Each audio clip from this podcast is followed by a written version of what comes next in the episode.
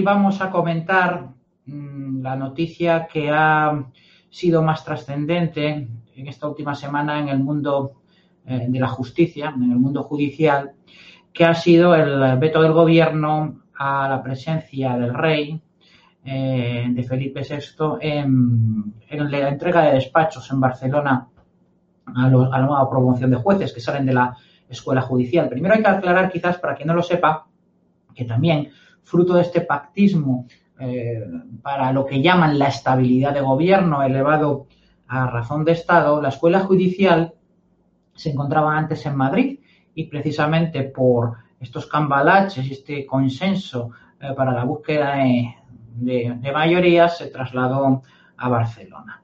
Los jueces, después de terminar su formación y su oposición y aprobar su oposición, lo que hacen es ingresar en esa eh, escuela de jueces, que la podemos llamar así, que se encuentra en Barcelona, ahora, antes en Madrid, como he dicho, y donde terminan su formación práctica una vez aprobada en la oposición, como, como digo, y antes de tener un destino. Y después de esa escuela judicial pasan pues, de prácticas eh, por una serie de juzgados pues, para que vean la realidad del día a día. Después ya se les da el destino. Pues bien, ha sido el escándalo cuando se ha desatado el escándalo para indignados realmente, que no saben cuál es el motivo de que esto haya pasado, del veto del gobierno a la presencia eh, del rey allí en Barcelona en esta entrega de despachos.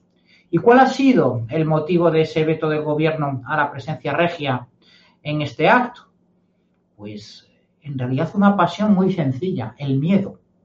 El miedo porque estaba pendiente, hoy mismo la hemos conocido, seguir más lejos, la sentencia del Tribunal Supremo confirmando la inhabilitación del presidente de la Generalidad de Cataluña, el señor Torra.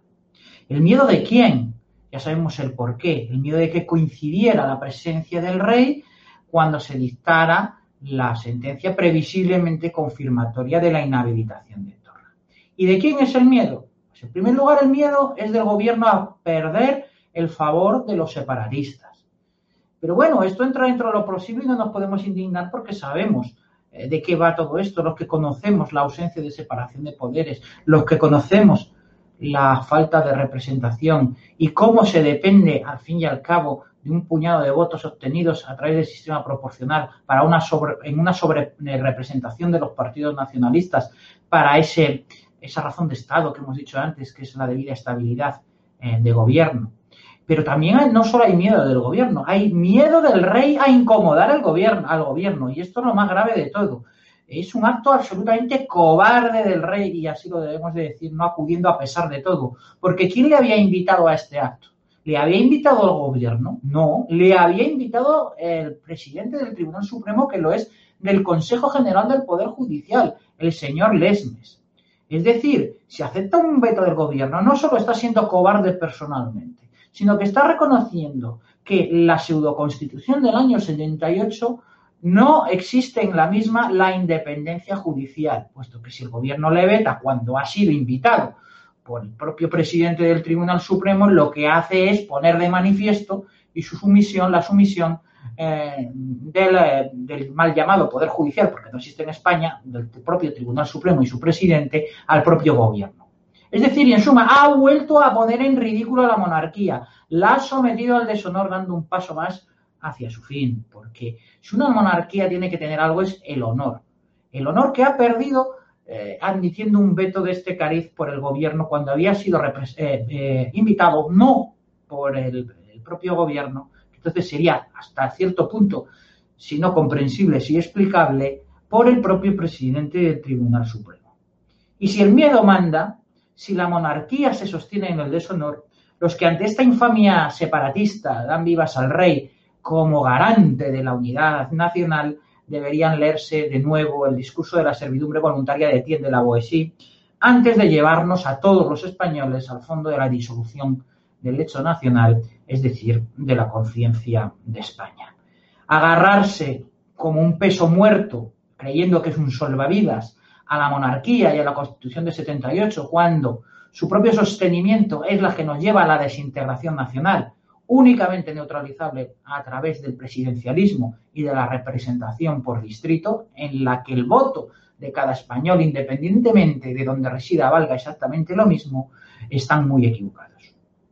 Sí, a esos mismos que dicen que el rey garantiza la unidad nacional hay que decirles, pero a alguien se le pasa por siquiera por la cabeza si el jefe del Estado fuese elegido por todos los españoles, ¿alguien le podría vetar en un acto de este tipo en cualquier sitio, en cualquier lugar de la nación, independientemente de las sentencias judiciales que se vayan a dictar, independientemente de la coyuntura política. Hay que ser muy cobarde y ser voluntario para dar vivas al rey viviendo en una monarquía de partidos apátrida e irrepresentativa, valga la redundancia.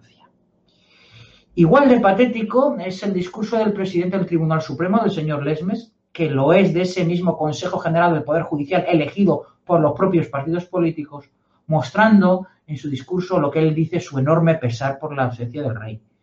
Pero si habéis sido vosotros quien lo habéis invitado, admitís el veto del gobierno a una invitación vuestra, estáis reconociendo la sumisión.